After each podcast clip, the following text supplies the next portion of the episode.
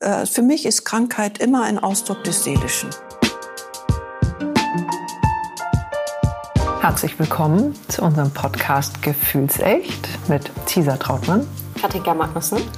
Und wir haben heute Katharina Kurfess zu Gast. Und äh, ich stelle dich ganz kurz vor und den Rest kannst du dann machen. Du bist ähm, tiefenpsychologische Körpertherapeutin. Und äh, wir kennen uns schon ganz, ganz, ganz lange, weil ich da auch einmal durch bin durch das ganze Programm. Da können wir nachher auch noch etwas drauf eingehen, beziehungsweise das ist das, warum wir dich eingeladen haben und dachten, es ist so spannend und so interessant, was du machst. Deswegen bist du heute hier. Vielen Dank. Mhm, gern. Vielleicht magst du da wirklich anfangen, was ist tiefenpsychologische Körpertherapie, wenn man so rumhört, es ist ja alles unterwegs an Therapieformen.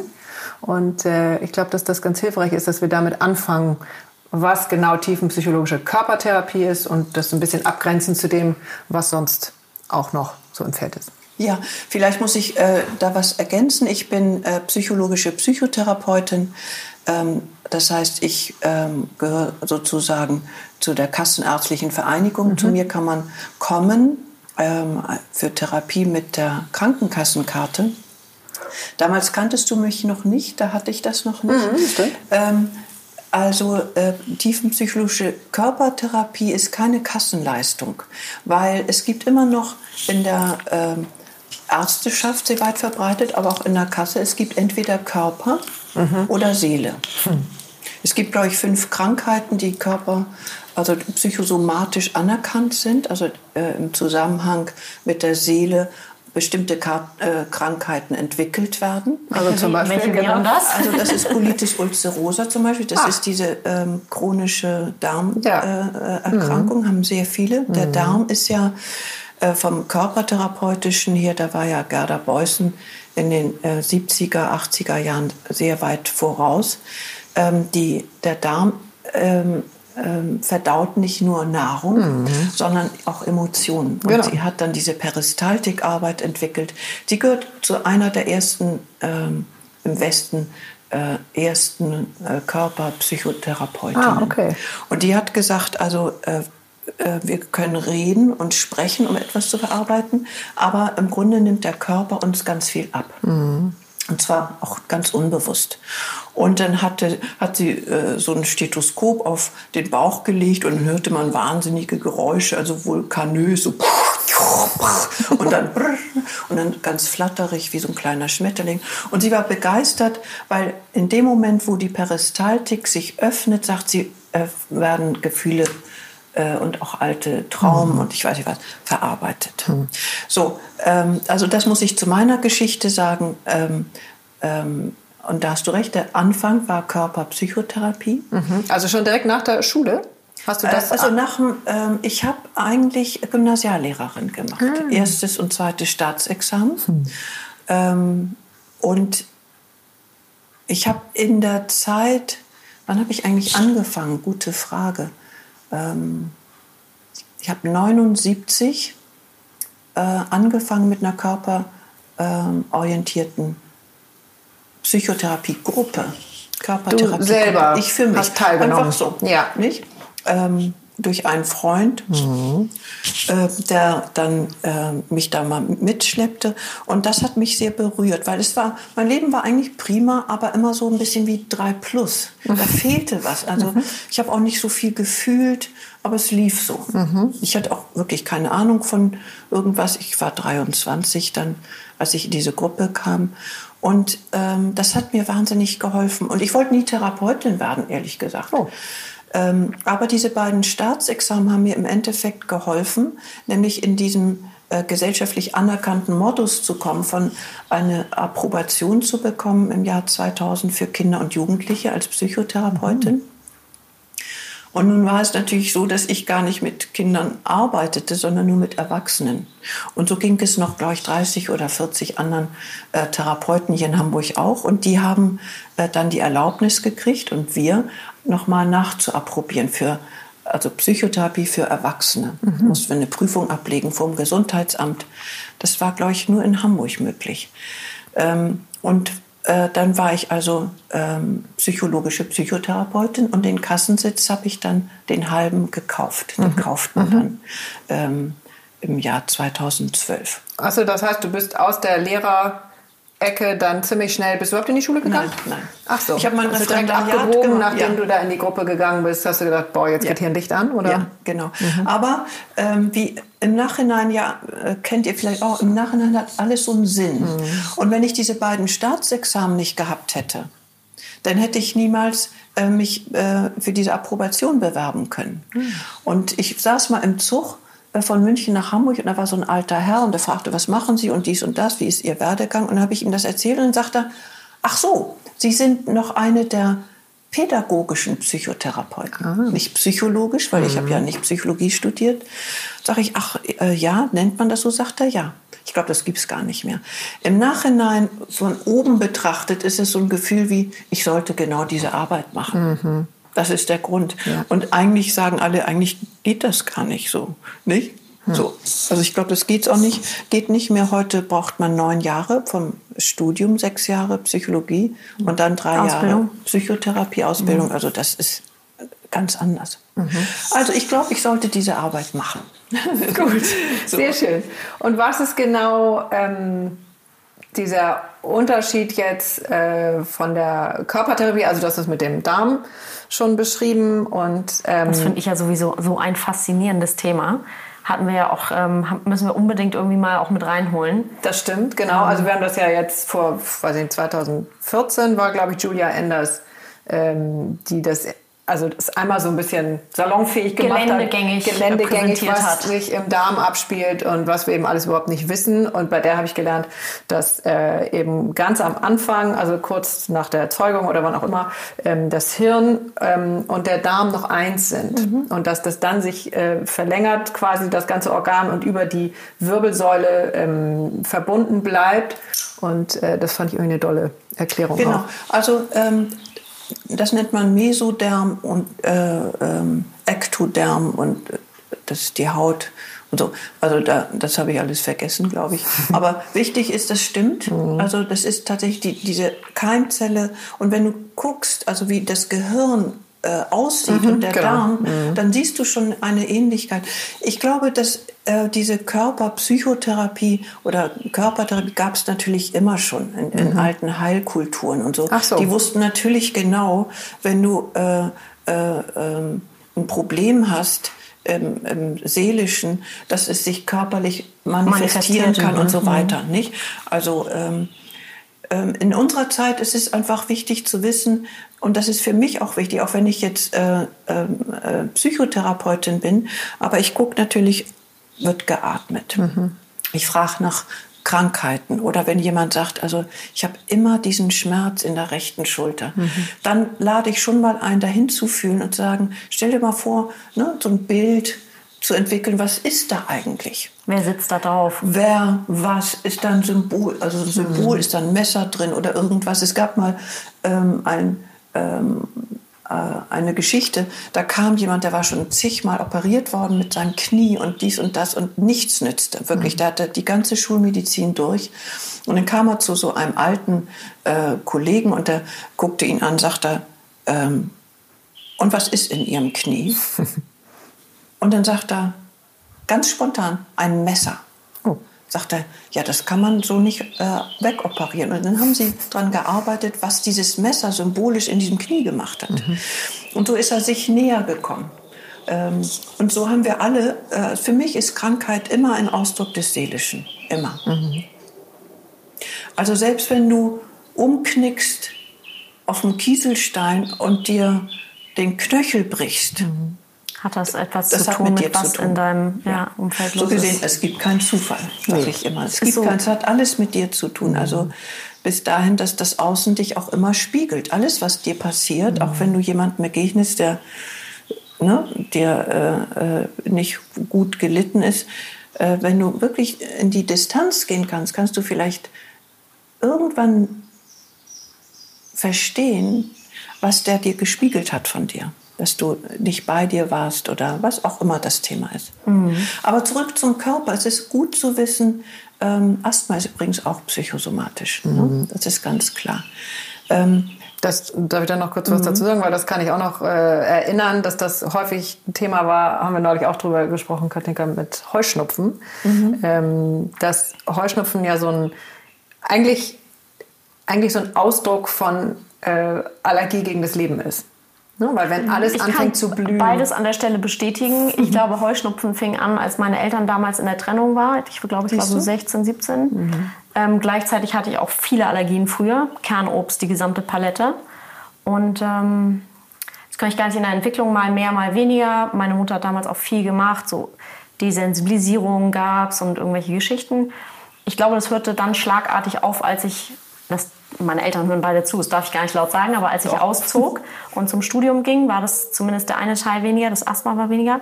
Und Heuschnupfen, weiß ich, dieses Jahr ist das zum mhm. ersten Mal weg eigentlich mit. Siehst du?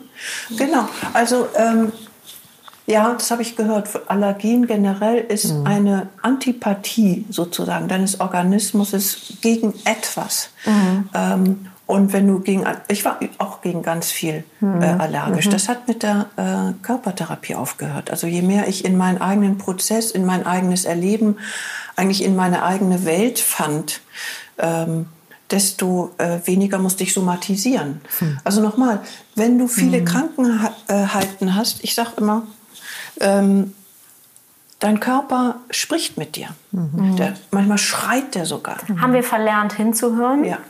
Es kam so ein bisschen, ich erinnere das aus dem Gespräch mit Oskar Holzberg. Du sagtest gerade, dass ihr euch schon sehr lange kennt. Ja. Ähm, der hat mich auch übrigens zu der äh, ersten Gruppe gebracht, äh, mhm. dieser ersten Körpertherapiegruppe. Mhm. Sagt, dann komm mal mit und ich, okay, da war ich äh, 19 oder so. Wie schön. Wow. Mhm. Ja, er hatte am Ende, wir räuchern immer am Ende unseres Podcasts, das erzählt Caesar nachher, aber ähm, wir laden immer unsere Gäste ein, etwas ins Feuer zu geben, was sie da lassen möchte. Und ähm, Oscar warf nun spontan die Dummheit in Anführungszeichen ins Feuer, weil er sagte, wir sind eigentlich schon sehr viel weiter. Und du sagtest ja auch gerade, dass das Wissen über die Verbindung von Kopf und Darm schon lange da war, aber wir uns das vielleicht verlernt haben oder? Ja, es ist nicht nur, also das war jetzt ein Beispiel, also dass Kopf und Darm aus, dem, aus, dem, aus derselben Keimzelle entstehen, aber es gibt ja etwas, was heutzutage sehr verloren gegangen ist, aber es gibt noch Reste in den indigenen Völkern. Mhm. Im Schamanismus wird das äh, auch bewahrt sozusagen. Ja. Es gibt, ähm, es gab immer eigentlich ich glaube bis zur industriellen Revolution mhm. oder so, äh, eine ganz starke Verbindung und ein tiefes Wissen, dass wir als Menschen eigentlich eine Verbindung von Erde und Himmel sind, also dem geistigen, dem göttlichen Prinzip. Und ähm, wir leben jetzt in einer Zeit, wo, äh, der, äh, wo Gott unmodern ist.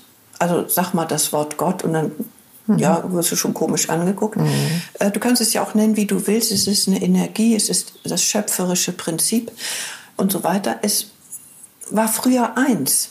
Also ja. bevor du geerntet hast als Bauer oder Bäuerin, mhm. ähm, hast du erstmal getanzt, dich bedankt, äh, gebetet und so weiter und so weiter. Es war ein rituelles Geschehen, das Ernten.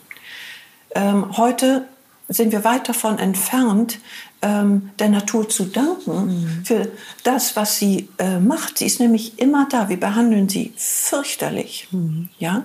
Also dumm, genau, eigentlich völlig dumm für die Intelligenz, zu der wir in der Lage wären. Äh, nehmen und nehmen und nehmen, mhm.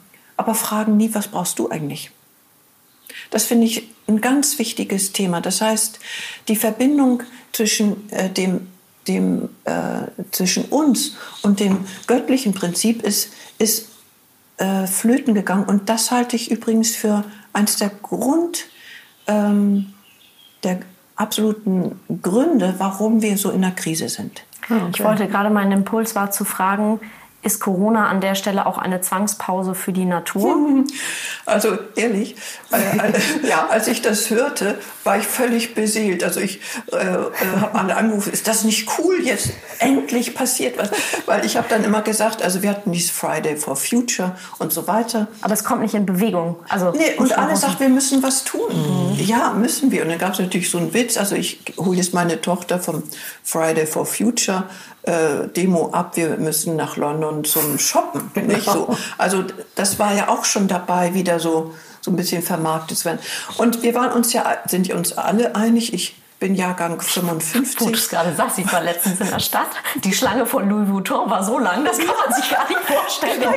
genau. Also ähm, ich bin Jahrgang 55 und natürlich hatten wir alles auf, auf dem Zettel, was äh, so ähm, ähm, ähm politisch aufzuräumen war, sage ich mal mhm. etwas global. Mhm. Und da gehörte auch die ökologische Bewegung. Die Grünen kamen daher, die bunte Liste war das hier in Hamburg damals. Ähm, und Corona, genau zu der Zeit, wo eine äh, junge, ein junges Mädchen, das ist mhm. ja auch mhm. echt mhm. abgefahren, mhm. von 17 Jahren die ganze Welt äh, mit ihrer Idee ansteckt und inspiriert. Mhm. Das ist ja göttlich eigentlich, mhm. das ist ja abgefahren. Und alle sagten, ja, wir müssen was tun. Total. Mhm. Und dann ein halbes Jahr später kommt Corona. Und mhm. das habe ich tatsächlich mhm.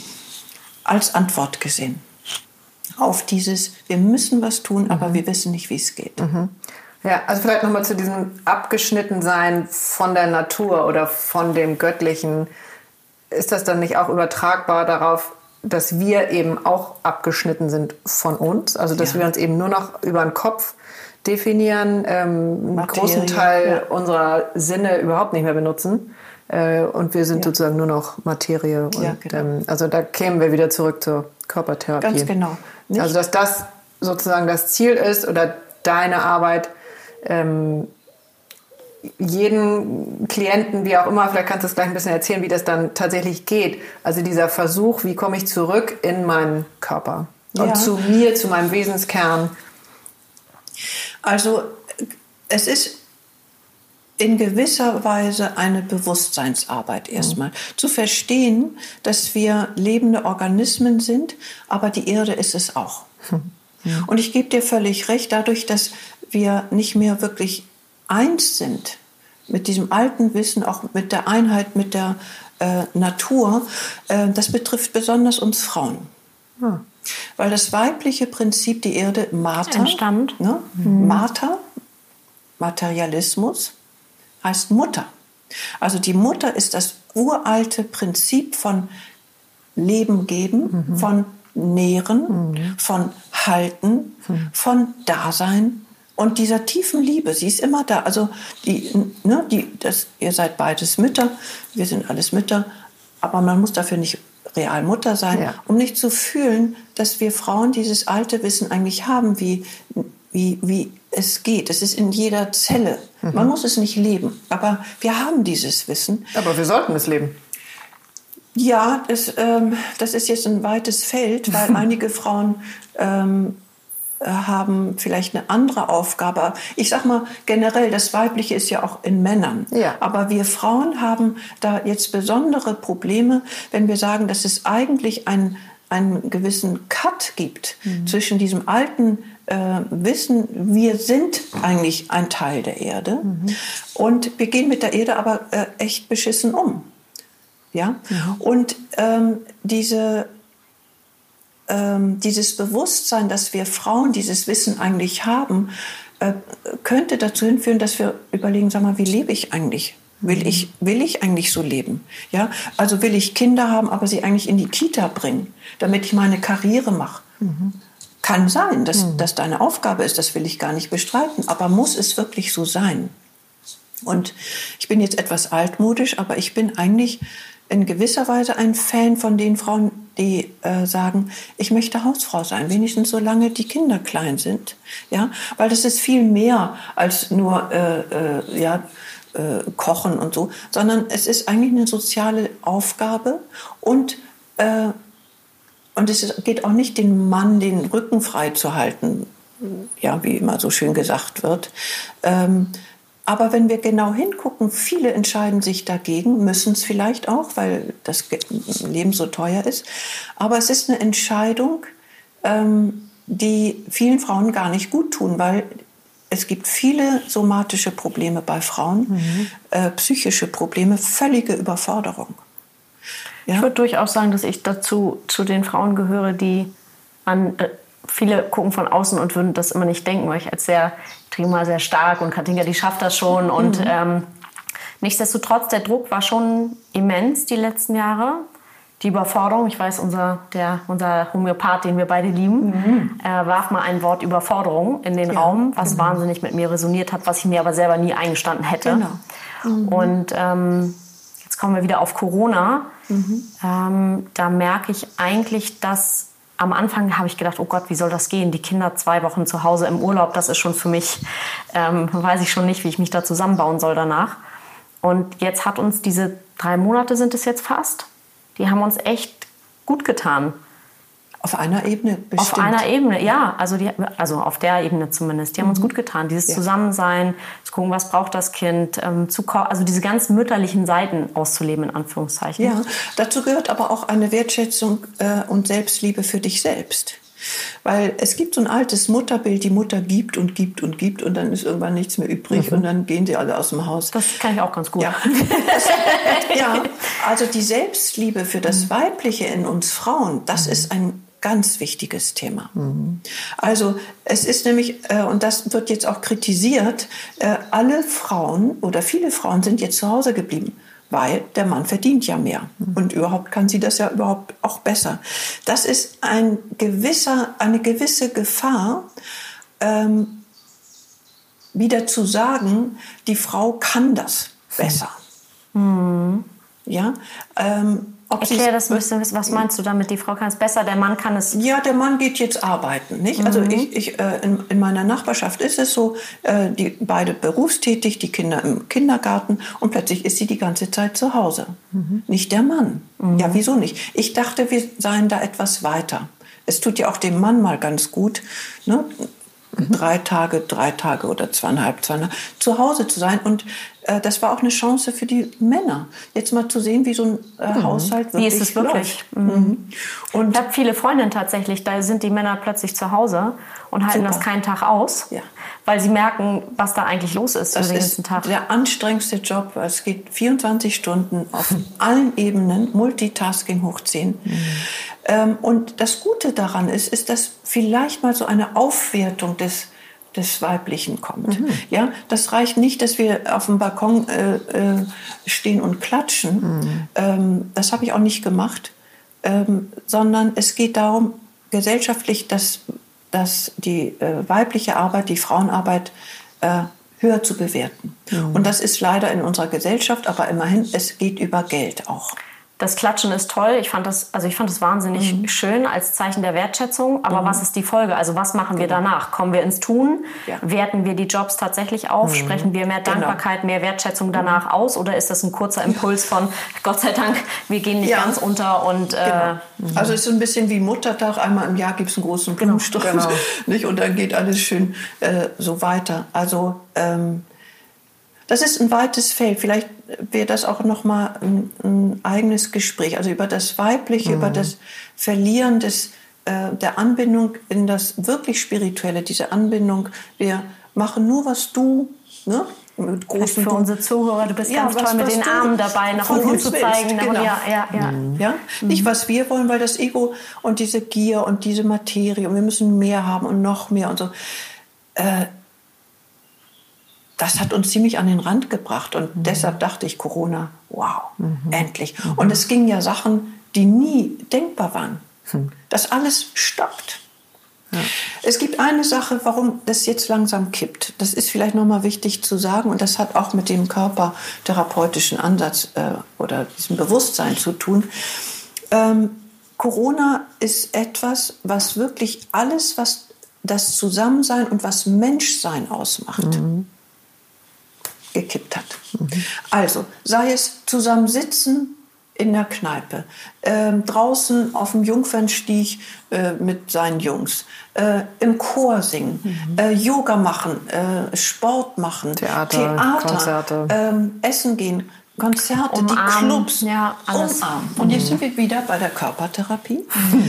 Ähm, und ich merke richtig, ähm, dass diese Aggression, die jetzt überall entsteht, auch in diesem äh, wirren äh, Demonstration, wo einige wirklich echt spooky sind und andere völlig normal, es gibt ein Gefühl von irgendwas ist jetzt gerade mal am Ende. Ja, es kommt echt Not. Es kommt in den Leuten, ne? Not, Die ja. denunzieren und Ja, ähm, ja. also kommen wirklich Schatten Ja, genau. von unten rutschen ja, dann schon. Mhm. Ja, genau. Und ähm, es ist natürlich jetzt nicht sehr reflektiert, wenn wir uns trotzdem zusammenrotten und so tun, als wäre es nicht, Mhm. nicht. Aber ich sage jetzt äh, inzwischen, jeder und jede von uns müssen einen Weg finden, wie wir mit Corona umgehen, weil der, der Mensch ist mehr als Corona. Und wenn wir uns nur nach Corona richten, als, das, als sei das jetzt überhaupt der Führer meines Lebens, äh, gehen wir Corona ist ja plötzlich vorbei. Grund für alles. Corona ist Ja. der Grund für. Ja. Ja, das war gut, alles, ja. wie du Mhm. sagst. Es ist eine Chance, wirklich äh, mit den Kindern mal zusammen zu sein. Die Ehe, äh, äh, wer bist du eigentlich? Ja, also wenn man morgens die Kinder wegbringt und abends wieder abholt und dann essen und Fernsehen und ins Bett, dann ist es auch für die Beziehung nicht gerade äh, förderlich. Also es war eine große Chance, wirklich mal innezuhalten, innen zu halten. Das war Corona für mich und ich war wirklich äh, voller Freude. Wie gesagt, jetzt kippt es, weil jetzt deutlich wird, und das ist auch eine Chance, was ist uns eigentlich wirklich wichtig? Das ist Zusammensein, ja, das ist zusammen äh, das soziale Leben haben, zusammen singen und so weiter. Naja, und was habe ich vorher gemacht an Ablenkung? Also was habe ich benutzt als Ablenkung, um was und was oder und dies und das Ja. nicht zu fühlen oder um da und da nicht hinzuschauen? Das finde ich schon auch ziemliche. Wir hatten ja schon ein paar Mal das Wort Brandbeschleuniger. Ähm, Ja. Dafür steht ja Corona auch. Also ist das, Absolut. äh, siehst du das in deiner Praxis? Ähm, ist das genauso? Ja, genau. Also ich äh, bin jetzt auch dazu, also wir sind als äh, äh, Psychotherapeuten auch nicht ähm, jetzt verpflichtet, Mundschutz zu tragen. Tue ich auch nicht. Wir haben also äh, ähm, schon so ein Setting, die Tür geht auf und dann geht man Hände waschen als äh, Patient oder Klient und dann setzt man sich hin und dann komme ich und so weiter. Also es, sind immer zwei, drei Meter Abstand. Nicht? Ähm, und ich halte es für wichtig, was soll ich da sitzen mit so einem Tuch äh, äh, vor der Mimik? Das geht eigentlich gar nicht. Ja?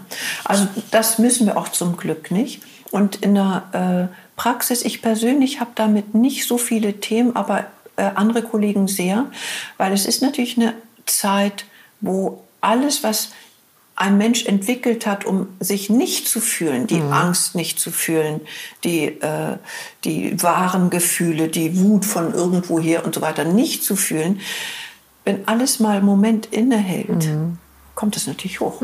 In Träumen, in Krankheiten oder eben in der Psyche. Und ähm, dann haben äh, viele Kollegen mit den alten Ängsten zu tun. Meine Wut gestern schön an der Gartenhecke ausgelassen. Der Zaun bei dir steht noch, aber es war scharf Mit einem dran. großen Loch. Ja. genau. Ja, aber ist doch gut. Du erwähntest gerade Träume. Ähm, ich meine, aus einem Gespräch mit dir mal zu erinnern, ich habe gesagt, ich träume eigentlich nicht, ich werde auch immer so abrupt wach mit den Kindern, die stehen dann da plötzlich oder rufen und dann mich zack wach. Ich kann mich nie erinnern, was ich geträumt habe. Du hast dann mal gesagt, nachts ein Glas Wasser trinken, das hilft irgendwie zu träumen oder kann das sein oder erinnere ich das falsch? Ich weiß nicht. Nein, also äh, das eher nicht, weil dann denkt der Bauch, huch, äh, was ist denn das Kaltes, was da jetzt kommt. Aber äh, wenn du, es gibt ja diese äh, Schlaf- und Aufwachphasen. Und wenn äh, du nach der äh, ersten meistens Schlafphase, die sehr tief ist, kommst du wieder so an die Oberfläche und während du an die Oberfläche kommst, kann es sein, dass du ein Traumfetzen oder sogar den ganzen Traum erinnerst. So, jetzt wäre es gut, ein Traumtagebuch oder so ein kleines Zettel Lämpchen. Es gibt ja diese Kugelschreiber mit einer Lampe an deinem Nachttisch zu haben und wenigstens einen Satz zu schreiben. Ich fliege äh, durch die Luft und dann kommt ein Adler oder so. Ja? Dann tauchst du nämlich wieder ab und ich schwöre dir, wenn du es nicht tust, ist es weg. Ja, du hast ich vielleicht noch eine das so. Also- Ahnung, da war was, aber auch das. Ich denke in dem Moment, ja, ja, ich habe das gerade Genau, so präsent, das das, ist- kann ich morgen ja. früh aufschreiben. genau, Das ist, ist aber weg. Ja? Es ist Wenn da aber steht, mhm, ich fliege und da kommt Mhm. ein Adler, was ist denn das für ein Käse? Ach so, ja, genau. Und dann kannst du das so ein bisschen als Anker nehmen und nochmal gucken, äh, warum äh, Träume wichtig sind. Das Unbewusste ähm, ist ja eben unbewusst, also nicht im Verstand. Und äh, das Unbewusste gibt uns manchmal wirklich Tipps.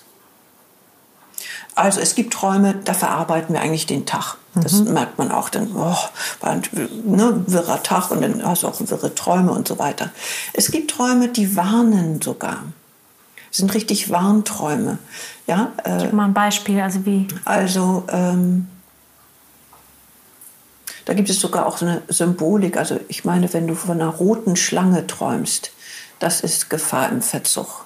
Okay. Nicht? Jetzt kann ich dir, gebe ich dir Brief und Siegel heute Nacht träume ich von der roten Schlange. Aber schamanisch gesehen glaube ich nicht, dass das Bedrohung ist. Aber egal, also Nee, Warnung. Ne? Also manchmal ist es so ein Hinweis. Also es gibt diese Hinweisträume, da, das kann eine Warnung sein, aber ein Hinweis auf etwas, auf einen Prozess in dir.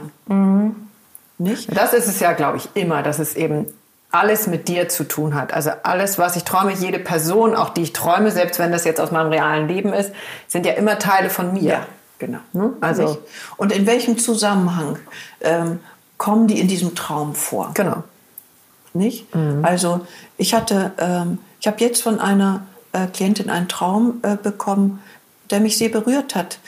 Die hat geträumt, dass äh, wir nebeneinander äh, standen und ich habe mich plötzlich ganz doll angefangen zu drehen und plötzlich wurde ich zu einer Eule.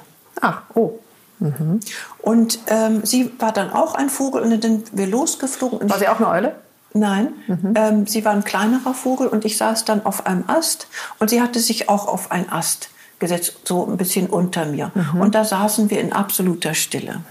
Und die Stille ist mein Liebstes. Und das, äh, das ist natürlich ein wunderbarer Traum. Ich will da jetzt nicht so reingehen, weil, äh, falls sie das Podcast hört, dass sie sich da nicht ja so keine Namen nennen. Nein, genau. Aber Aber, das ist zum Beispiel ein Traum, ähm, also wofür steht die Eule? Ich frage Ja. immer in dir. Ich kann jetzt ein Buch ne, oder äh, das äh, alte Wissen nehmen. Wofür steht diese Eule? Wofür steht diese äh, Katharina in deinem Traum? Äh, der kleine Vogel, die Stille, der Baum und so weiter. Und ähm, so kommen wir uns ein bisschen näher und kriegen einen Bezug zum Unbewussten. Ja, sowas denken wir uns nicht aus. Und man sagt, wenn wir schlafen, geht die Seele aus dem Körper auf Reisen. Da wirst du wahrscheinlich mehr drüber wissen. Wir gehen dann auf Reisen, machen unsere Erfahrungen. Und ne, wenn wir dann aufwachen, äh, äh, ist die Seele wieder da. Aber sie bringt manchmal dieses Geschenk mit, diese Erfahrung von, und das nennt man Traum. Ja, und deshalb kann es ein Hinweis sein oder ne, das stimmt. Wie gehen wir mit Kinderträumen um? Meine so Kinder träumen viel von, die sind jetzt fast drei und fünf, die träumen viel von, da war ein Geist, wachen nachts auf, da war ein Geist. Ja, Und Drachen und so Drachen, oder? stimmt, Mhm. Drachenphase, Ja. Geisterphase. Also, und dann kenne ich ja. viele Eltern, die sagen, das stimmt gar nicht. Aber in der Welt der Kinder war es ja da. Absolut. Und Kinder sind natürlich noch viel verbundener mit dieser, mit dieser einheitlichen Welt. Nicht? Also deshalb lieben Mit wir ihrem Babys. Unterbewusstsein sind die ja viel enger ja, verbunden. auch. Ja, und die haben auch wirklich noch diese Connection. Die, ne, also je größer das Ego wird, sagen wir mal so ab dritten, vierten Lebensjahr, Sprache und so weiter, geht das langsam in den Hintergrund. Es verschwindet nicht völlig. Und äh, wenn du Glück hast, kommt es wieder, dieses, dieses spirituelle Wissen einfach. Die Babys, die geboren werden, deshalb glaube ich, lieben wir die so, die sind pure Liebe. Die haben noch diese Aura des Göttlichen. Das ist, und das berührt uns, weil wir kommen ja auch daher. Wir haben es nur vergessen. Nicht? Und deshalb, es gibt äh, Frauen, die können mit diesen Babys am meisten anfangen. Männer interessanterweise oft erst, wenn sie so nur anfangen zu sprechen und laufen und dann kann man was mit denen machen. Aber wichtig ist, dass wir alle aus dieser Welt kommen und das sind Geister und Krokodile unterm Bett und ich weiß nicht was bei den Kindern dann. Und es ist gut, äh, sie nicht gleich so in Verstand zu holen, sagen, nee, du guck mal, da ist doch gar nichts, sondern oh, gibt's ja, gar nicht, Drachen ja, gibt's ja, gar nicht. nicht. Man kann dann, wenn ein Krokodil unterm Bett war, Was Mama, wir ist ein Wollen Krokodil unterm Bett. Okay, wir machen mal vielleicht ein Licht, nicht und eine kleine Kerze oder so und dann ja, guck mal, ist das noch da? Also da könnte es gelegen haben. Also man bestätigt die Vorhanden, das Vorhandensein dieser anderen Welt, zu der wir gar keinen Draht mehr haben, mhm. weil etwas in uns weiß, dass es das gibt. Mhm. Ja? Schön. Und äh, insofern, ja, da war ein Geist, äh, sag mal, wie sah der aus? War der lieb oder nicht so lieb und so? Also wir gehen mit. Ja, weil es geht ja nicht um falsch und richtig. Ich kann ja auch, so arbeite ich auch nicht, wenn jemand kommt und hat ein, äh, äh, beschreibt ein Gefühl, sage ich ja nicht, das ist falsch. Sagst du auch nicht, das, das ist Schwachsinn. Ja das Schwachsinn, da ist die Tür. Ja. Mach eine Kerze an, dann siehst du es nicht ja, mehr. Ist weg. Genau. Ja. Nicht? Sondern ich bestätige das. Und dasselbe mit der, um den äh, ähm, Faden nochmal zurückzuholen zur Körpertherapie. Natürlich kann ich äh, sagen, ja, also ähm, dein äh, linkes Knie, da ist der Meniskus und da sind die mhm. Sehnen und nicht. Geh mal zum Orthopäden, der sagt, das ist übrigens auch modern, es wird alles operiert. Ja. Die verdienen ein Saugeld damit. Das muss ich jetzt leider mal sagen. Mhm. Manchmal ist es nötig, gar keine Frage, aber es wird sehr schnell, sehr schnell operiert, bevor man vielleicht mal guckt, hm, also äh, das ist eigentlich das letzte Mittel. Und wenn ich dann äh, das Knie zwischen meine Hände mal nehme und mhm. wirklich mal spüre, ob da dieses Messer ist oder was auch immer, das sagt natürlich viel mehr aus, als dass irgendwie eine Störung ist, die man wegoperieren kann, mhm. nicht? Die man wegschneiden muss. Wegschneiden mhm, muss, nicht? Genau. Insofern gehe ich ja, also ist ja mit allem, was Angst ist, ja, ist genau. dass man sehr schnell natürlich Lösungen, also ja wird sehr viel Geld mitgemacht und man kann natürlich sehr viel Lösungen Das Gute schaffen. ist, wenn du dich operieren lässt, du musst es ja nicht, du musst keinen Kontakt zu dir mhm. entwickeln. Was sagt mein Körper? Und das merke ich und das ist wirklich, glaube ich, auch meine Aufgabe, besonders bei den Frauen, ähm, dass viele Frauen auch den Kontakt zu ihrem Körper verloren haben. Mhm. Zu diesem, äh, weißt du, also zu diesem Körper, der den wir haben. Wir haben ja nur diesen. Ja, der ist dann nicht schön genug und nicht dünn genug und nicht dick genug und dies und das. Also es wird immer an ihm rumgeschnitzt irgendwie, weil er nicht richtig scheint. Ja, wir wollen ja dazugehören und so weiter. Und junge Mädchen, die dann äh, schnell reagieren, auch mit dieser äh, Magersucht, das hat noch ein bisschen andere Gründe, aber im schlimmsten Fall äh, äh, schlimmstenfalls entwickeln sie diese Magersucht. Das ist mhm. fürchterlich. Mhm. Und das ist eine absolute Distanzierung des eigenen Organismus ist. Des, des Weiblichen eigenen, ja auch. Ne? Ja. Also es ist eine Ablehnung des, des Weiblichen. Ja, genau. Also wenn man so regrediert ja. äh, in dieses frühere Sein. Also ich würde da auch nochmal gerne zurückkommen, weil wir ganz am Anfang gesagt haben, der Unterschied zwischen Körpertherapie und meinetwegen Verhaltenstherapie ähm, ist eben wirklich diesen, diesen Körper, den eigenen Körper mitzunehmen oder sich selbst überhaupt einzuladen, in den eigenen Körper zu kommen. Und ich komme nochmal auf das, ähm, was wir jetzt gesagt haben, was in Corona Coronas Zeiten jetzt äh, eben eine große Chance ist, wenn ich jetzt mit kleinen Kindern bin, ich gebe die nicht ab, weil ich es nicht kann, ähm, weil alles geschlossen ist. So. Aber das Ganze kann natürlich zu einem Genuss werden und kann. eine ganz große Qualität haben, wenn ich selber ein gesundes Muttergefühl, sage ich mal, oder diesen tiefen Boden habe von, haben wir jetzt schon ein bisschen angesprochen, ich bin irgendwie so satt geworden äh, von meiner eigenen Mutter, so dass ich das eben hinlänglich äh, sofort weitergebe. Meine innere Schale ist so wahnsinnig voll, sie dass ich jetzt über. sie kühlt ständig über, genauso dass ich also auch noch die Nachbarskinder mit dazu nehme, um die Mutter da zu entlasten. Ähm, so. Kann aber auch anders sein. Also das also heißt, die Frauen, genau. die das nicht haben oder die da wirklich einen Mangel schon aus ihrer eigenen Kindheit haben, die kommen natürlich derart an ihre Grenzen. Absolut. Und wie, wie es immer so ist, wenn wir in eine Krise oder an die Grenze kommen, können wir uns da weiterentwickeln. Mhm. Also, wenn du eine Mutter hattest, die nicht sehr nährend und fürsorglich war und du hast jetzt deine beiden oder drei Kinder zu Hause und ja, du hast mit deinem Mann oder Single Mom sowieso äh, beschlossen, also du bist jetzt zu Hause, du kannst auch vieles heilen durch die eigenen Kinder. Mhm. Also weil eigentlich bist du, wenn du eine Mutter hattest, die nicht wirklich da war, bist du ja ein Profi, wenn du so willst, für das, was gefehlt hat. Mhm. Das kannst du deinen Kindern mit deinen Kindern auch entwickeln. Ja, das ist immer, also das, der, das Leben, sagt man, ist der beste Therapeut. Ja, wir sind nicht wie unsere Mütter, auch wenn wir eine schwere Geschichte haben. Mhm. Ähm, aber wir können das nehmen und bewusst, dazu gehört eben dieses Bewusstsein, sagen, okay, also ich hatte nie eine Mutter, jetzt banal gesagt, die äh, für mich gekocht hat oder mhm. so. Ja? Ähm, also fängst du an, also mit einem Kochbuch mhm. in der linken Hand und rechts den Rührlöffel und machst deine erste Soße oder so. Mhm. Ähm, man weiß, dass wenn du mit Liebe kochst, Mhm. Es ist was anderes, als wenn du irgendwo im Catering dir was bestellst. Sind wir wieder bei dem Thema, Liebe geht durch den Magen, mhm. sind ja, wir wieder da unten. Nicht? Und alles ist mhm. in gewisser Weise, was wir hier machen, ob es Körpertherapie ist, äh, schamanische Arbeit, Mutter sein oder was auch immer, es ist eine energetische Arbeit. Mhm. Deshalb reichen auch Telefonate oder Video jetzt äh, in Corona-Zeiten nicht wirklich aus. Weil auch wenn wir hier sitzen, wir hätten ja uns ja auch telefonisch treffen können, mhm. aber hier fließt die ganze Zeit etwas am Kopf vorbei, am Verstand mhm. vorbei. Die Bäuche verbinden sich, die Herzen mhm. verbinden sich. Ne? Wir drei sind mhm. sozusagen in einem, in einem energetischen Raum. Ja. Deshalb sitzen wir hier mhm. eigentlich. Ne?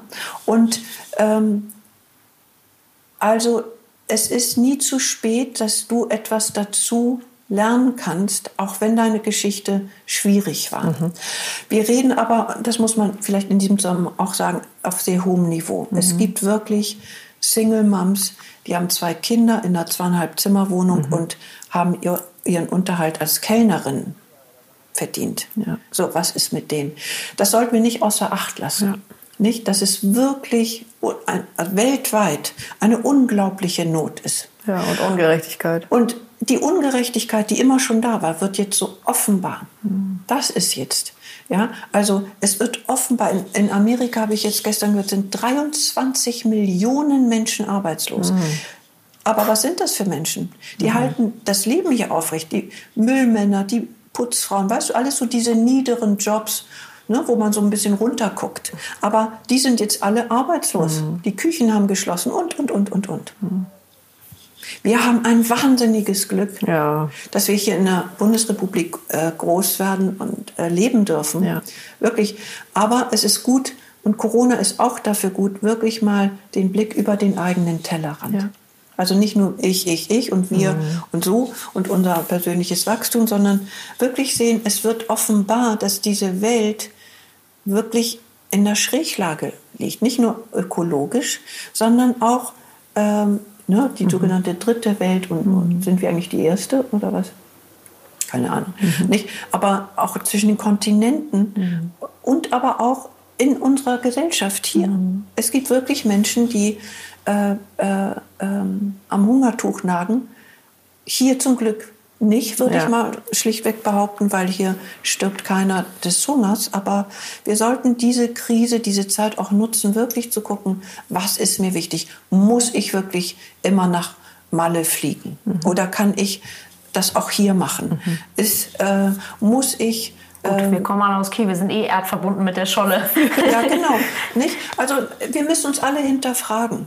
Mhm. Und das muss ein bisschen wehtun auch. Ja, mhm. also ich fahre immer dreimal nach Malle, weil ich habe da ein Haus, höre ich dann. Mhm. Ja, ähm, das wäre jetzt der Moment zu gucken, ist das jetzt noch mhm. angesagt? Mhm. Ist das noch angesagt? Mhm. Nee, ist vielleicht nicht. Ich hatte zum Beispiel vor im November, äh, bin ich noch nicht ganz entschieden, äh, nach Sri Lanka zu fliegen. Mhm. Das ist ja wirklich ein langes, langer Flug. Mhm. Ähm, CO2-mäßig eine 6 mhm. natürlich, äh, zu einer Ayurveda-Kur. Und natürlich tut es gut, aber ich bin da noch nicht sicher. Mhm, ob, mhm. ob du kommst in Zweifeln. Ja, mhm, genau. Und das, ist gut. Mhm. Ich glaube, es ist gut, dass wir ein bisschen ähm, einmal zweifeln. Mhm. Also muss ich so weitermachen? Muss ich Geld an höchste Stelle tun? Kann ich mhm. auch mit weniger? Ja, muss ich immer irgendwas kaufen müssen? Ähm, und das nächste, was dann kommt, was auch unmodern ist, ist Dankbarkeit. Aber wird wieder moderner. Ich hoffe. Ich. Also kann ich jetzt nur von mir selber sagen oder das, was ich auch versuche zu verteilen, ähm, das finde ich ein riesen, riesen Punkt. Ich auch. Dankbarkeit ist ein ganz äh, spirituelles Gefühl. Mhm. Es ist nämlich, wem danke ich nämlich? Mhm. Ja, das ist ein, äh, du kannst es dem Staat danken, dass er dir äh, Geld gibt, damit du über die Runden kommst, aber äh, Erntedank, wem dankst du eigentlich? Das ist was viel Größeres als uns Menschen, einer anderen Instanz. Ja, das kann Und das macht sein. demütig. Ja. Ja, es macht Ja. demütiger. Aber da kann ich auch wieder auf der Mikroebene anfangen. Äh, Ich danke auch ganz oft mir selbst. Also Mhm. einzelnen Körperteilen. Ähm, da bin ich noch nicht so gut drin, aber immerhin Naja, habe ich mich neulich zusammen mit unserer Tochter beim Schutzengel bedankt, weil eine Leiter umfiel und echt fast, also das war wirklich, da ist nichts passiert und das war, haben uns abends dann zusammen im Bett, wollen wir noch mal kurz dem Schutzengel danken. Wunderbar. Da war die wirklich, da leuchteten die Augen, das war süß. total süß. Ja, das, Ähm, guck mal, aber dass du diese, diese Instanz, Schutzengel, das ist ja eine, ein höheres Prinzip. Das machen wir eigentlich, also ich weiß nicht, wie ihr groß geworden seid oder ob ihr... mit dem Schutzengel sind wir mit dem groß Beten. geworden. Das mit kenne ich schon Beten. von also. Kinder, Nee, Beten, ja. Beten ist ja eine innere, äh, ein innerer, äh, eine innere Ansprache Mhm. ne, mit äh, Gott oder wie auch immer oder Irgendeinem für die Kinder Selbst, ja, höheren oder Wesen. Schutzengel für die Kinder oder ne, aber lieber Gott äh, wir denken an Oma und Opa und so weiter gibt es ja diese Kindergebete äh, Gebete. ja was für einen Sinn haben die ähm, wenn wir davon ausgehen dass die Kinder doch diese Verbindung haben und auch halten sollen wie du sagst wir danken jetzt nochmal dem Schutzengel nicht? Dann ähm, sagst du eigentlich, das ist eine Realität. Dieser Schutzengel ist eine Realität. Ja. Wenn ich sage, so und jetzt lass uns beten und dann beten wir vielleicht für die armen Menschen, die äh, jetzt Hunger haben und so weiter. Du öffnest ähm, den, ähm, Den den. Horizont, ja, äh, das, das eigene natürlich, aber auch für das Kind. Diesen berühmten Blick über den Tellerrand rüber. Und das halte ich für, für ganz wichtig. Wir sind verantwortlich für alles, was hier passiert. Es sind nicht die, ja, die das Meer verseuchen. Ja, w- wurde dann gesagt, BP hat dann diese Ölquellen da in äh, Mittelamerika und alles quillt in die äh, Meere und so. Ja, und die sind schuld und wir haben nichts damit und zu wir tun. gehen aber tanken. Äh, Also, so, das, ist, das ist auch so etwas, also die Dimension ist noch gar nicht so klar, ähm, dass wir all, mit allem verbunden sind. Das stimmt. Also es gibt so gesehen nicht die, die ja mit uns und wir sind die Opfer und so. Wir sind alle Opfer oder Täter, egal, auf jeden Fall verantwortlich für das, was passiert. Das stimmt. Das ist nicht gut auszuhalten. Nicht, also wenn ich an einen Trump denke, der wirklich verrückt ist. Ja, aber er ist ein Mensch. Er ist so, wie, ne? Wir gewählt. könnten auch so sein. Wir könnten auch so sein, weil wir es in uns haben. Von Mutter Teresa bis Hitler ist alles in uns angelegt. Es waren alles Menschen. Das ist schon eine Dimension, da muss man schon gut durchatmen. Ja, das stimmt. Ich würde super gerne nochmal, also zum Thema verschiedene Dimensionen, passt es vielleicht ein bisschen oder aus dem eigenen rauskommen, das Thema Aufstellung. Ja, ich habe auch gerade gedacht, es Ah, sind ja. noch so Das viele spannende Themen Genau. und jedes verdient eigentlich einen Deep Dive. Ja, also das vielleicht müssen wir einfach eine, eine zehnfolgige äh, Extra-Serie daraus machen. Genau, Aber das also- würde mich auch mal interessieren. Ja, weil da bist du auch ausgemachter Profi, Katharina, zum Thema ähm, Ja. Systemisches Familienstellen oder du hast deinen eigenen ähm, Modus da draus gemacht. Also es kommt ja ursprünglich von, von Hellinger, glaube ich. Und ähm, Ja, ich habe mehrere ja. Aufstellungen ja auch Ja. mitgemacht Ah, ja, und das genau. hat so viel immer gebracht. Und Ich habe würde einmal sehr eine gerne mit Mhm. dir gemacht, Cesar, aber vielleicht erzählt ihr kurz für alle, die dem Feld noch nicht so vertraut sind, was Familienaufstellungen sind. Genau.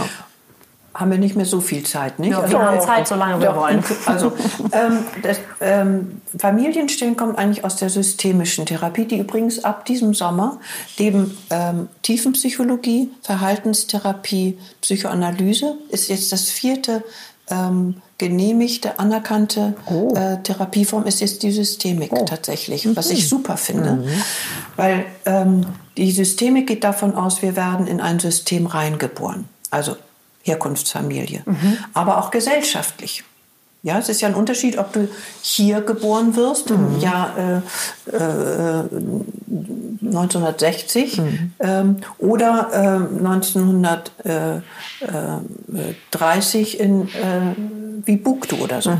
Ja, also die Systemik geht davon aus, äh, da kommt eine Seele, die sich inkarniert, wenn du so willst, wird in eine Familie reingeboren. Jetzt merkst du, du hast Schwierigkeiten, kommst zum Therapeuten, sagst, ich habe da und da und, und dies und das. Äh, wenn wir jetzt die ganze Zeit nur auf dieser Ebene arbeiten von dein, deins, deine inneren Themen, ähm, dann vergessen wir, dass du in diese Familie reingeboren wurdest, aber eigentlich eine bestimmte Rolle einnehmen In diesem musstest. System, also ein Teil von einem. System bist, ne? Ja, genau. Und Systeme haben einen Sinn, das ist jetzt Biologie, äh, nämlich zu überleben. Und die opfern auch das Individuum. Um ja, das Ganze zu schützen. ja, genau. ne, Das ist bei den Säugetieren so, das ist so. Und wir sind ja Säugetiere.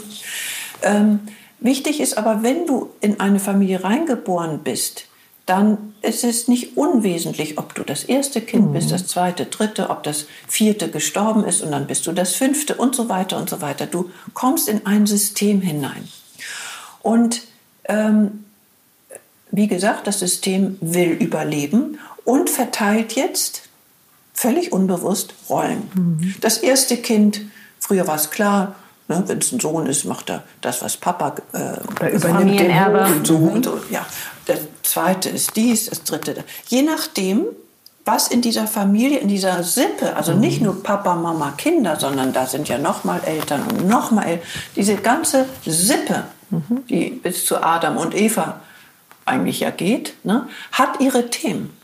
Und es ist, wenn du es von der höheren Warte siehst, kein Zufall, dass du genau in diese Familie reingeboren wurdest. Und Themen wiederholen sich ja auch. Die wiederholen sich. Häufig. Und jetzt, ähm, also da kann ich jetzt richtig stundenlang reden, aber ich, ich will das versuchen nicht auszuufern. Das Interessante jetzt ist, ist, ähm, dass weil wir Säugetiere sind, wollen wir in diesem System überleben. Weil du weißt, das Rehkitz, was von der Mutter verlassen ist, stirbt, wird vom Adler gefressen oder vom Dachs tot.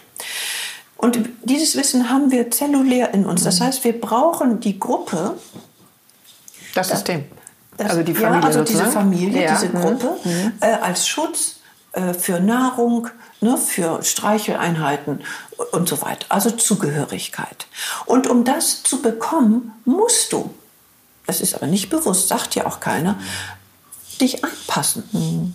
Irgendeinen Job übernehmen, so? Ja, eine, ja, eventuell Job, aber auf, äh, du kannst, ja, könnte man sagen, eine bestimmte Rolle einnehmen. Also, ähm, ähm, also wenn die Eltern beide kriegstraumatisiert sind, ja, und er äh, und Trauma heißt, dass ein großer Anteil von dir einfach nicht da ist, sondern Abgespalten. sozusagen im Überlebensmodus äh, äh, ist und der andere Teil ist äh, abgespalten, ähm, dann brauchst du eventuell Kinder, die dir nicht so viel Sorgen machen und nicht rumnerven und schwierig sind. Also bestenfalls die Sonnenkinder, nicht? Du bist so, na, ich war eins, um es mal äh, kurz abzukürzen. Nicht?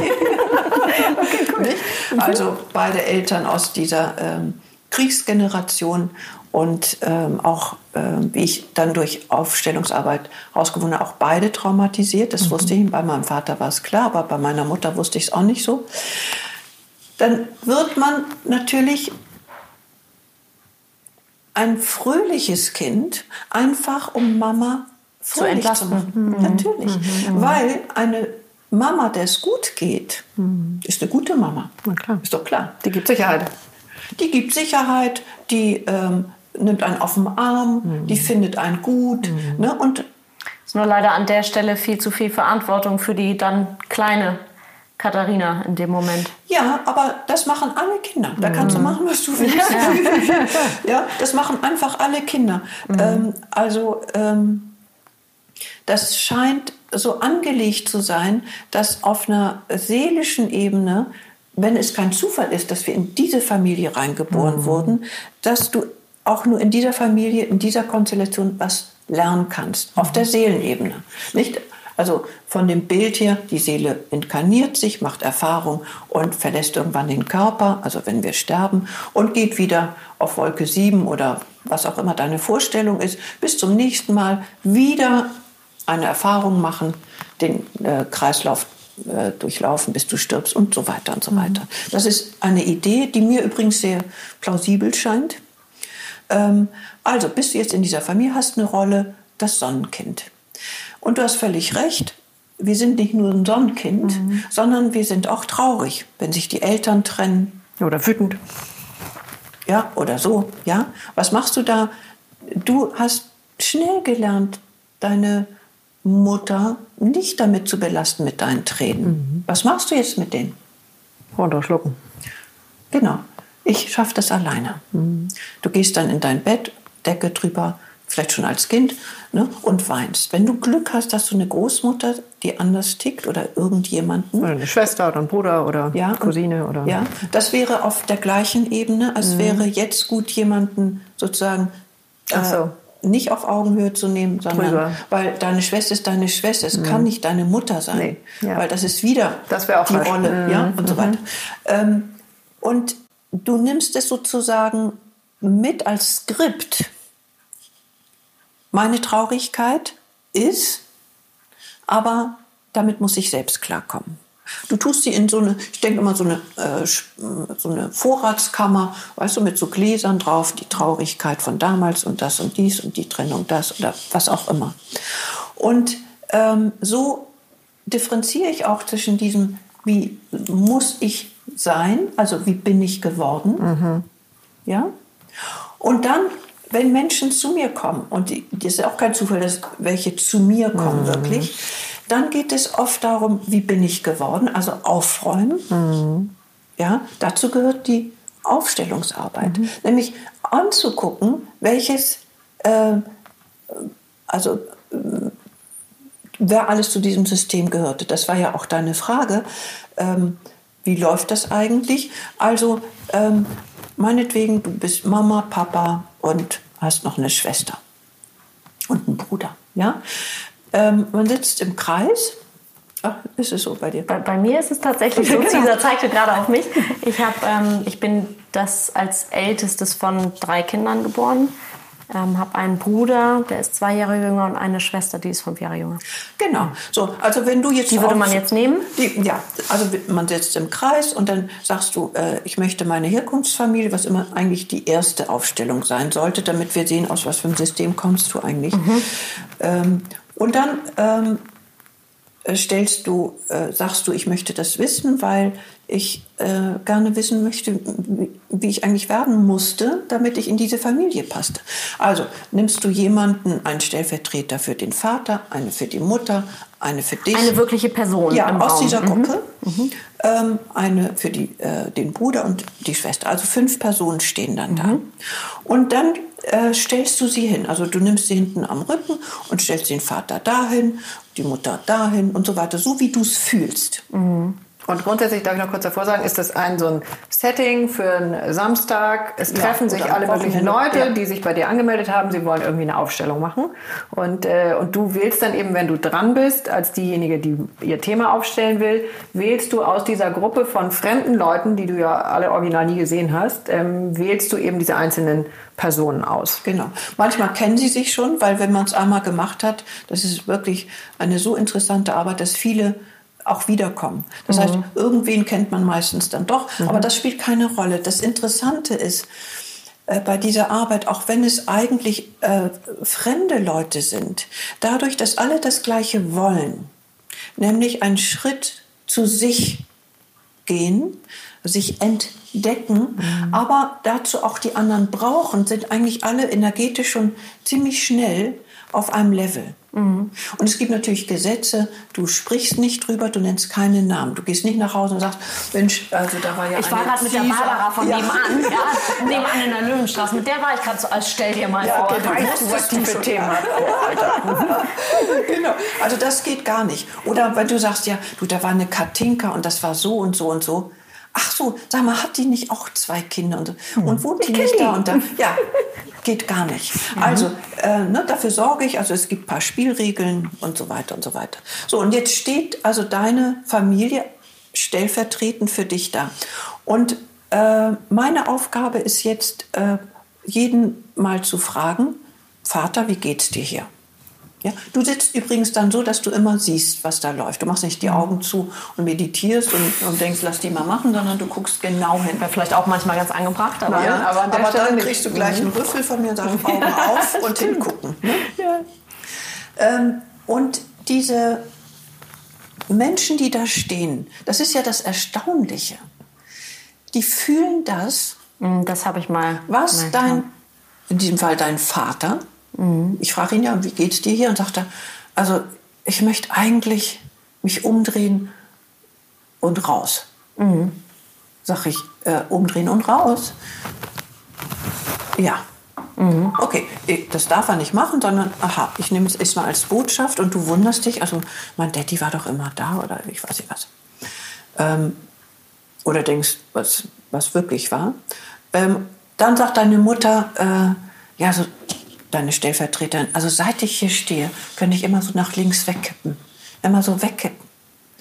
Ja, das ist zum Beispiel wirklich geheimnisvoll, weil eine organische Übertragung läuft, dadurch, dass du diese Rolle einnimmst von einem Menschen, den du überhaupt nicht kennst. Du hast auch als Aufstellende gar nicht deine Geschichte erzählt, gar nichts. Aber plötzlich fühlen diese Stellvertreter, möchtest du Stellvertreter für meinen Vater sein? Ja, in diesem Moment gibt es eine energetische Übertragung und der fühlt, was nicht alles, aber Teile von dem, was dein Vater gefühlt hat. Deine Mutter, du, dein Bruder, deine Schwester. Und die sprechen ja, das ist ja wirklich auch scary, die sprechen die, ge- genau die gleichen Sätze. Ja. Und haben die nie gesehen. Nein, und ähm, also das fand ich so Ja, genau. unfassbar. Das hatte ich jetzt gerade. Da war eine Aufstellung und das war eigentlich gar nicht so das Thema, aber äh, das, das wurde dann schon dahingehend, dass der Partner ziemlich weit ab äh, stand und sagte, ich warte, ich liebe dich, ich warte. Und sie war fast also mit dem Rücken zu ihm und oh, du nervst, du kannst auch gehen und so weiter und so weiter. Ich warte. Dann kommt sie nach Hause und was sagt er? Also jetzt sind wir im Realen wieder. Ganz real. Ich warte. Und das hat sie mir erzählt, sagt sie, ich konnte es gar nicht glauben. Hätte ich so viel Gänsehaut, dann müsste ich mich wahrscheinlich einmal direkt irgendwo hinlegen. Ja, also solche Auftauen. Sachen passieren. Das heißt, es wirkt. Es wirkt in dein System hinein, diese Arbeit. Und der Sinn des Ganzen ist, also du sitzt da und diese Anteile, die da jetzt sozusagen für deine Familie sprechen, das ist ja nicht die große ganze Wahrheit, das sind Aspekte davon, weil die nächste Aufstellung wird anders sein. Ja, also es ist so ein bisschen das Zwiebelprinzip. Du kommst immer ähm, näher an etwas heran. Ähm, und du kannst richtig plötzlich sehen und auch teilweise natürlich bestätigt finden,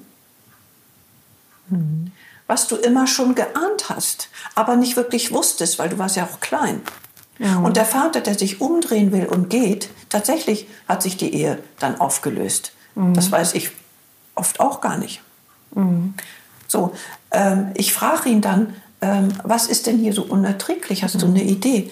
Ja, also ähm, ich hatte eine Verlobte und die ist gestorben und ich merke, mein Herz ist bei der. Das findet man übrigens oft in diesen ähm, äh, Kriegsaufstellungen. Nicht? Die haben ja oft noch sich verlobt, bevor diese jungen Männer in Krieg zogen, haben sie sich noch verlobt oder gar geheiratet. Ja? Und das hat sie auch am Leben erhalten oft. Aber sie sind oft auch gefallen. Und die Frau, die junge Frau, die dann zurückblieb, die war, die haben es aus Liebe getan. Also, ja. Ähm, und Habe ich gerade Gänsehaut am ganzen Körper, so das kann ich ja aber nicht. ja, das kann sein, ne, dass etwas in dir resoniert. Vielleicht in, dein Ahn, in deiner Ahnenreihe gibt es sowas, aber kollektiv können wir es auch fühlen. Es muss nicht persönlich sein, Ja, sondern ich glaube, es ist sehr natürlich kollektiv. Ich weiß, meine Großeltern haben sich tatsächlich auch verlobt, bevor mein Großvater dann in den Krieg ging, meine ich zu erinnern.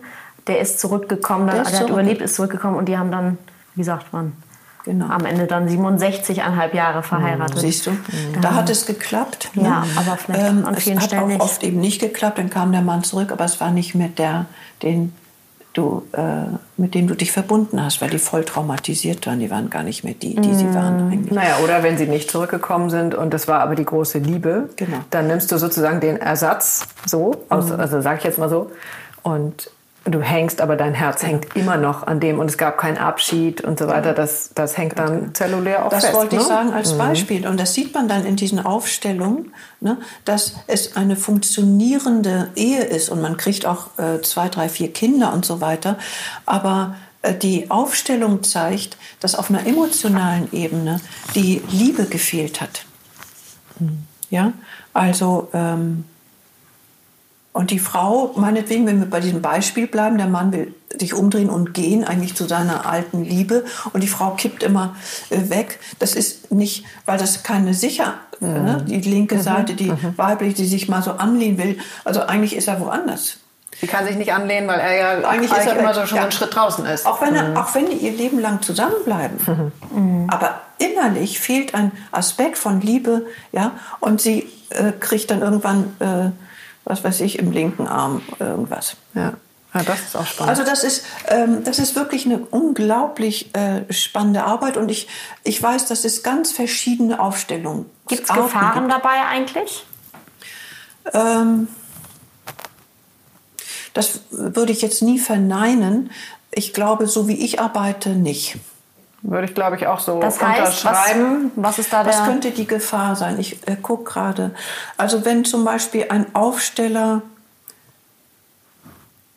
nicht frei ist, schon, sondern schon eine Vorstellung hat, wie mhm. was falsch und richtig ist. Das wurde übrigens Hellinger auch vorgeworfen. Hellinger ist nicht der ursächliche Systemiker. Der hat es aber sozusagen in unsere moderne Psychotherapiewelt reingebracht. Mhm. Und genau das wurde ihm äh, vorgeworfen, dass er noch so ein, also so ein Bild gerade vom männlichen und weiblichen hatte und die Frau ist untertan und irgendwie so. Das wurde ihm so, ob er das wirklich meinte, ist auch dahingestellt. Er war einfach ein alter Herr.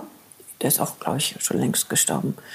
Ähm, aber wichtig ist, er hat diese Methode wieder in unser Bewusstsein gebracht. Da gab es noch eine Frau Satir, die hat das auch entwickelt, nicht? Also er hat sich nicht ausgedacht. Aber er hat den guten Job gemacht, uns mhm. das wieder in die äh, psychotherapeutische Welt reinzubringen.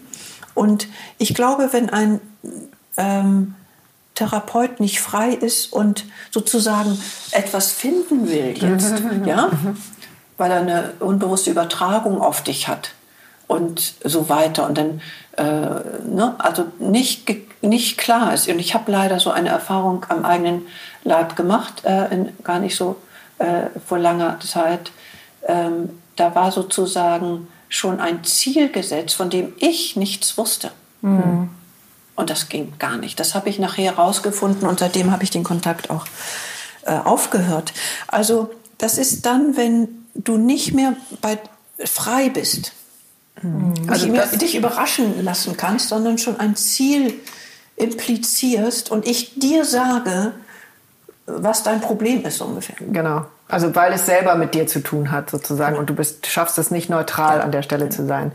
Oder was ich jetzt auch von, äh, also aus Gesprächen so weiß, dass eben nicht jeder Aufsteller wirklich ein Profi ist, dass die Leute besser rausgehen, also dass es klarer ist, dass das Bild auch eine gewisse Sicherheit birgt.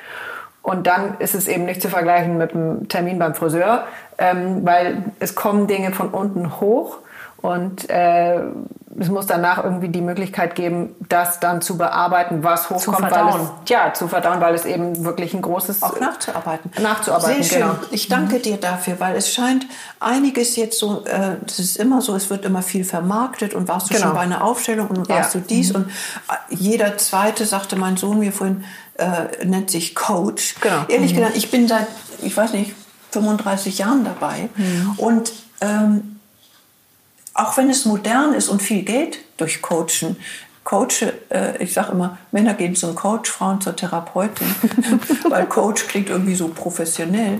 Äh, es ist auch eine, eigentlich eine völlig verschiedene Arbeit. Mhm. Aber zurück zur Aufstellung, natürlich, wenn da was hochploppt und deshalb die meisten, die bei mir Aufstellung machen, sind bei mir auch in der Einzeltherapie. Mhm.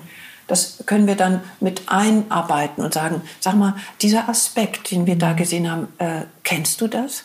War dir das bewusst? Und so weiter, nicht? Weil es geht ja um diese Person, die da zu mir kommt und äh, an sich arbeiten möchte oder ein Problem hat.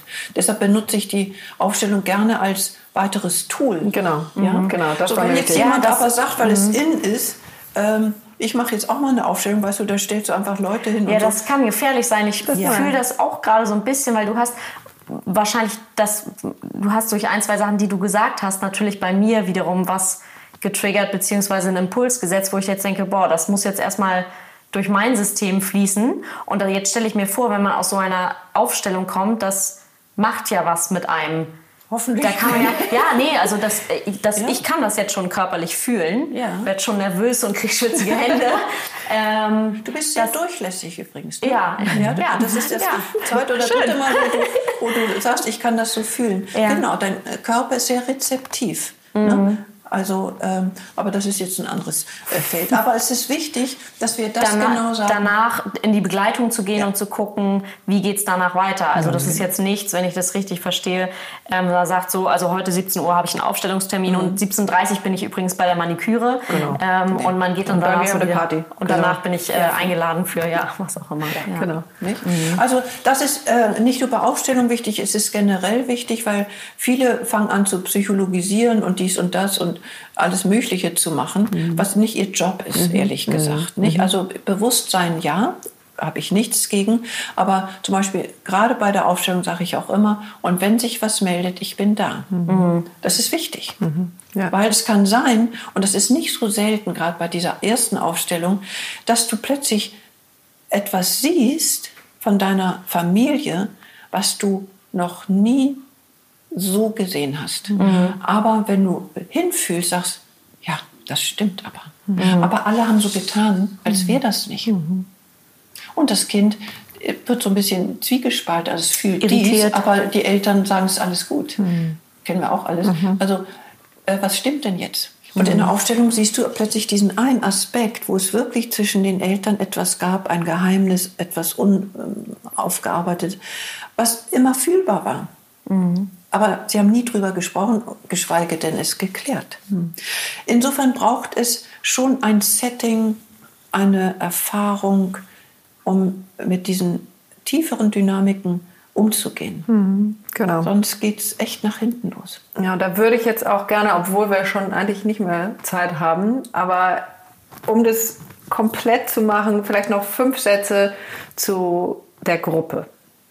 Die also ich, vielleicht einmal ganz kurz für, für die Zuhörer. Ich bin auch, ich hatte zwischendurch den Impuls ähm, zu sagen, okay, wir stoppen und wir schließen gleich an an einen zweiten Teil, machen eine zweite Folge. Jetzt habe ich gedacht, wir lassen es einfach laufen. Das ist einfach eine lange Folge. Wir sind bei einer Stunde ungefähr zehn. Aber wir können noch sagen, kurz was zu Lass uns doch mal genau. Gruppe, noch es gibt noch so viel. Ich wollte ja. gerade sagen, dieses Thema ja. kriegsvererbte Namen, Kriegstraumata, da gab es eine ganz tolle Doku auf Arte, habe ich die neulich mal gesehen, ähm, dass das wirklich in, über Generationen ja Damit arbeite ich auch gerne. nachweislich ähm, sich weiter vererbt ja. und auch sind wir wieder bei dem Thema in Krankheit manifestiert. Mhm. Ähm, Zum Beispiel. Also das mhm. war wirklich, da habe ich jetzt noch Gänsehaut, wenn ich an die Dokumentation denke.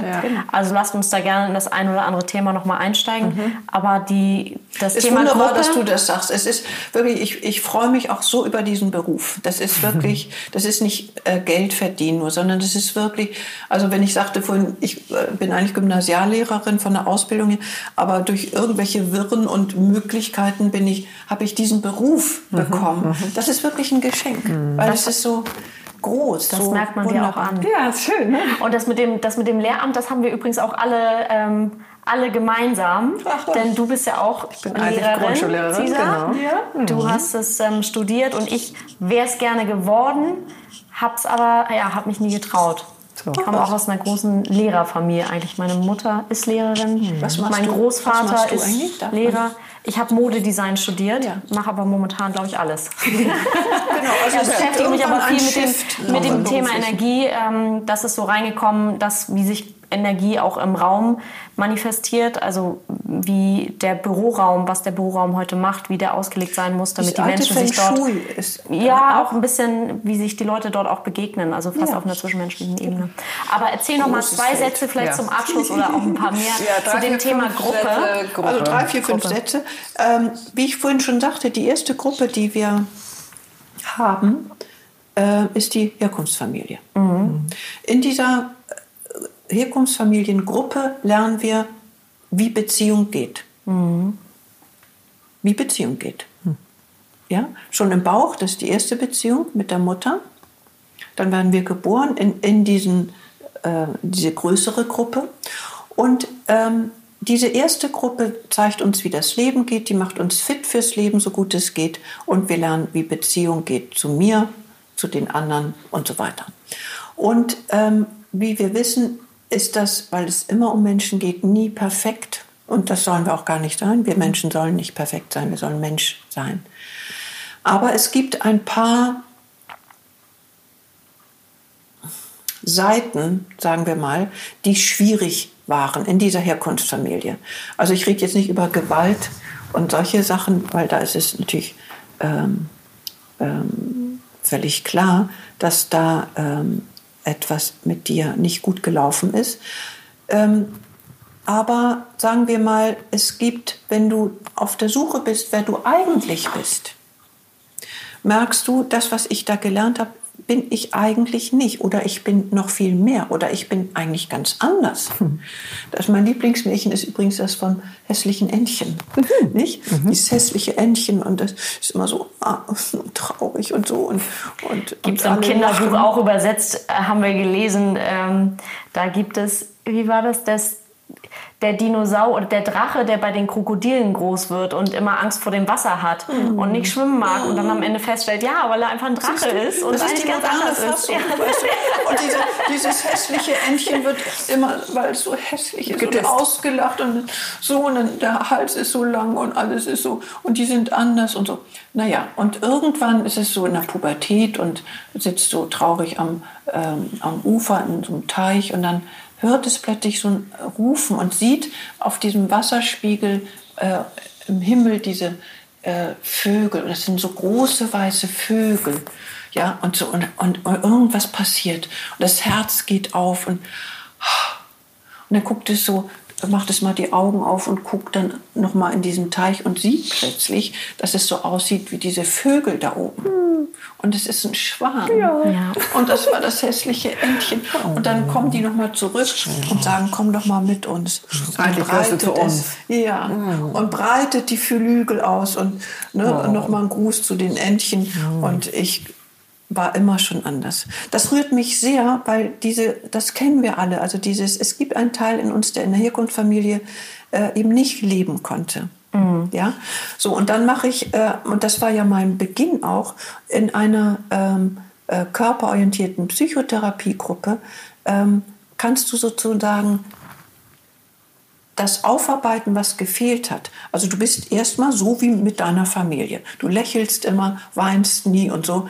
Und das machst du ein Jahr lang. Im zweiten Jahr denkst du, ist auch anstrengend und die anderen weinen ja auch. Also eigentlich könnte ich auch mal meine Traurigkeit zeigen. Oder so ich möchte rausgehen aus der Gruppe.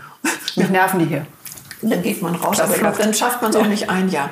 Also dann geht man etwas genau. eher raus. Aber die, diese Gruppe ist eigentlich auf einer Seelenebene eine zweite Familie, mhm. weil du lernst, die zu sein oder wenigstens hinzuarbeiten, ähm, wer du eigentlich bist. Also das nachzuholen und zu leben und in dein Leben zu integrieren, was du in der Herkunftsfamilie nicht konntest. Ja. Und deshalb halte ich von Gruppentherapie, die muss aber lange genug sein. Es mhm. ist keine Termine, sondern es ist ein wirkliches sich einlassen auf diese, auf diese Beziehungsstruktur. Da kommen auch nicht jedes Mal andere, sondern man, früher war das so, das kennst du noch, mhm. dass wirklich auf jeden Fall drei Jahre fest, äh, man sich festlegt, dass man kommt. Ein Wochenende im Monat. Das war früher ganz viel. Mhm. Ich mache jetzt nur noch ähm, viermal im Jahr, weil das ist auch interessant. Es mhm. gab ein Shift von früher waren wir so Gruppenmenschen und, und wussten, wie wichtig das war. Das wurde dann immer weniger. Ich schaffe es alleine. Mhm. Die, und ich habe immer gesagt, wenn die Angst größer wird gesellschaftlich, dass man nicht genug verdient und dies und das und so, dann gibt es das alte, den alten Rückzug. Mhm. Ich mache es lieber alleine. Und dann ist Gruppe eher, ach nee und so. Die, die es gemacht haben, sind total froh und sagen, das war das Wichtigste, was ich in meinem Leben gemacht habe. Aber du musst diesen Widerstand immer wieder überwinden und sagen, ich lasse mich drauf ein. Und es gibt nichts Wichtigeres. Dann hat die Oma Geburtstag oder dies oder das. Du kommst an diesem Wochenende zur mhm. Gruppe. Mhm. Das äh, ist irgendwann äh, nicht mehr so gelaufen. Also, mhm. Aber nach wie vor machst du Gruppen? Ja, ich mache eine. Äh, ich muss mal sehen, wie lange noch. Das muss ich wirklich sehen. Mhm. Ne? Weil ähm, das, ähm, die Unverbindlichkeit das Commitment ist mhm. groß. Du musst, also diese Verbindlichkeit, die mhm. du eingehst, ist groß. Äh, und ich mache es auch nur für Frauen. Früher habe ich es mit einem Kollegen gemacht, da waren wir 24 Leute in so einer Gruppe. Mhm. Und jetzt sind es sechs bis acht, also äh, kleiner. Bei dir waren es noch zehn oder irgendwie? Nö, mehr. 14 oder. Ja. Also es wurde dann irgendwie immer weniger und ähm, ich glaube nicht so sehr, dass es äh, an mir liegt, aber es ist schon, ne, also ein Commitment und das muss man wollen. Genau, vor allem ein Commitment dann zu sich selbst. Mhm. Da kommen wir mhm. dann wieder ja. vorne an. Ich finde es ganz spannend, gerade mal reinzufühlen, was wären jetzt bei mir mögliche, da im Kopf ratter ich jetzt schon Daten durch, so wie oft, okay, was wäre da möglich, was sind mir wichtige Termine, da, da, da, da. Ähm, was würde ich alles vorschieben, ja. ähm, an welcher Stelle würde ich ja, da geht es ja auch viel wahrscheinlich um Konflikt. Dann mhm. würde ich zum Beispiel den, oh. ich weiß nicht, den Hochzeitstag, den Geburtstag, den, äh, da gibt es ja alle möglichen familiären Feste und Sachen. Alles richtig. Ja. Und wohin mit den Kindern. Und ich werde nie vergessen, es war auch ein Konflikt äh, mit einer jungen Mutter und so und die Kinder und so. Und dann sage ich, du, also ich glaube, dein Mann schafft das schon. Mhm. Und vielleicht, wir finden uns immer wahnsinnig wichtig, wir Mütter, aber so ein Wochenende ist übersichtlich und lass die doch mal machen.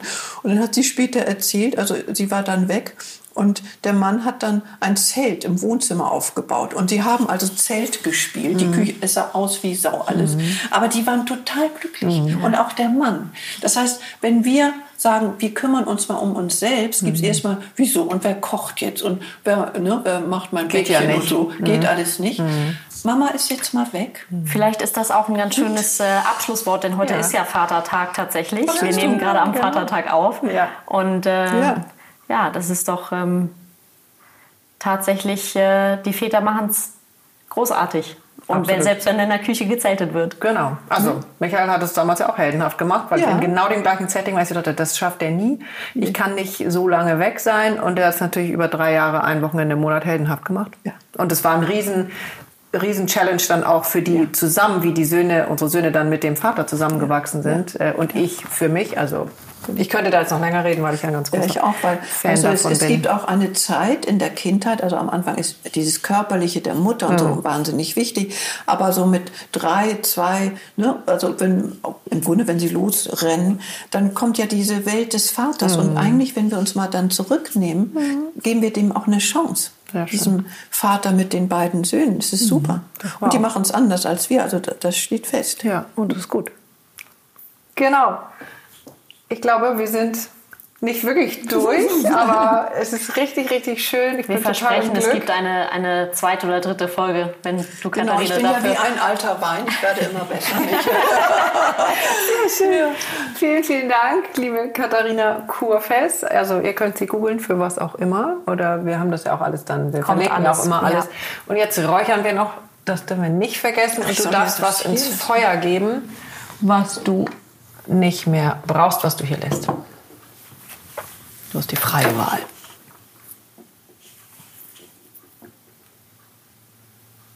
Alle fragen immer, soll ich das sagen? Und wir sagen eigentlich immer, ja. Ja. Ist schon besser. Aber ich fange schon mal an, dann quillt es vielleicht gleich aus der raus, was es ist.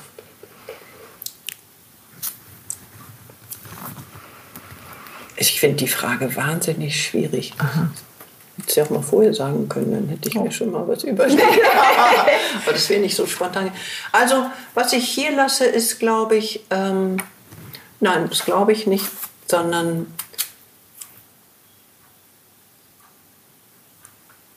mhm.